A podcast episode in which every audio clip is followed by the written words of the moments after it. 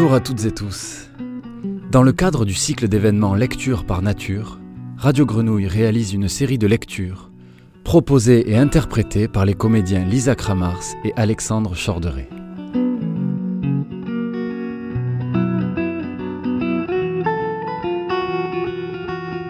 Voici une lecture d'un extrait de La zone du dehors d'Alain Damasio par Alexandre Chorderet.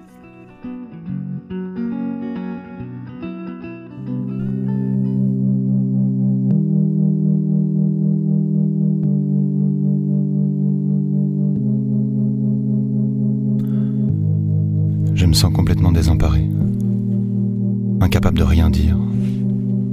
Et je souris benoîtement. J'ai presque peur. Il faut maintenant que j'amène tous ces gens au pays pour leur parler. Des dizaines de voix m'interpellent, me pressent de questions.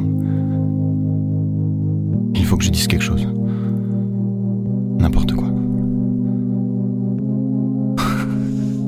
C'est effectivement du n'importe quoi.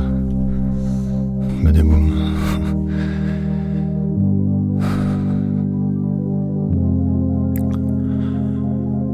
Volté.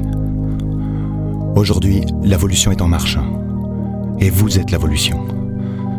Là où nous allons, seuls les braves pourront suivre. Mais vous êtes braves. Vous êtes prêts, alors suivez-moi. Dans un geste absolument ridicule, j'ai donné deux coups de talon dans le flanc du centaure et fait mine de faire voler la bête en direction de la rat zone. Le centaure n'a pas bougé. Peu importe. La foule a rougi sous ma harangue et un hymne à quatre tons scandant mon nom a éclaté sur l'esplanade. Je me résous à descendre du centaure et je retrouve avec bonheur les têtes d'amis bien connus qui se jettent dans mes bras. Très vite, je leur explique où on va et leur donne des consignes. Drainer toute la ville derrière nous, dégager flics et médias qui voudraient nous escorter et me laisser seul devant.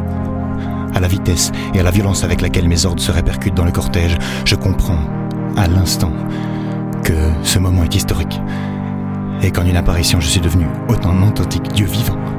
Une escorte de 40 hommes verrouille la pointe de la flèche dont je suis le tranchant.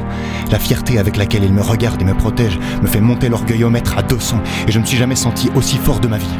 Plein comme un baril de fierté prêt à exploser. Lorsqu'ils m'ont demandé comment j'ai survécu au cube, j'ai répondu grâce à Zork. Dès que les bataillons de flics, les caméras et les journalistes sont apparus sur les abords du cortège, ils ont été littéralement submergés par la vague de fureur qui a déferlé sur eux.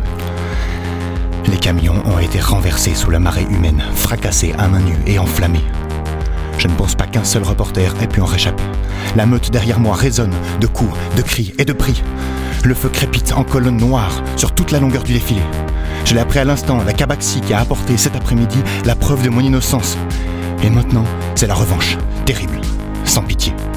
La révolte viscère au point. La foule s'est métamorphosée en une horde sauvage que rien ni personne ne peut désormais arrêter. Derrière moi, je sens comme la traîne immense d'une capeline de roi qui serait faite d'hommes et de chair vibrante. Dégagez le barrage d'avant Brûlez ce bus Je veux que ce putain d'hélico se crache la gueule sur le bitume Je fous un véritable feu intérieur cible et source du chaos, bloc d'uranium bombardé par des particules N à haute énergie, irradiées, et je répercute pour précipiter la réaction en chaîne. Il y a entre la foule et moi un cercle intime et terrible qui à chaque tour de cyclotron intensifie la fusion tout en boostant au dehors les fissions. Toute la puissance libérée converge vers moi et moi, je la relance en ordre. En cri de Dieu, aussitôt obéit et agit, tout passe, tout casse devant nous.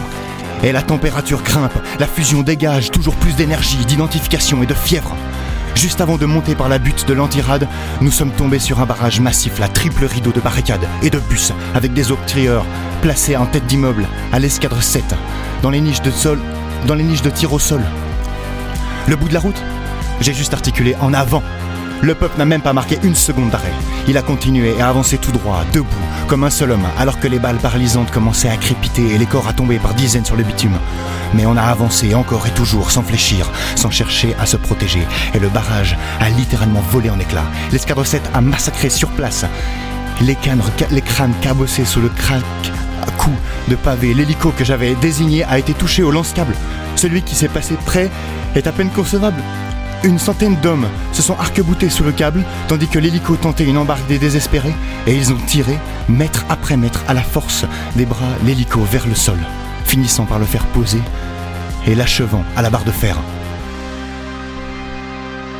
après le déchaînement du barrage, et après avoir pu grimper la butte de l'antirade, le cortège, fatigué ou repu, est redevenu plus calme et plus digne. Nous continuons à présent notre progression en suivant la crête de l'antirade. L'hélicoptère nous survole désormais de très haut. C'est alors qu'au bout de l'allée désertée, en plein sur notre trajectoire, est apparue une jeune femme. Et j'ai commencé par dire Qui c'est Cette dingue?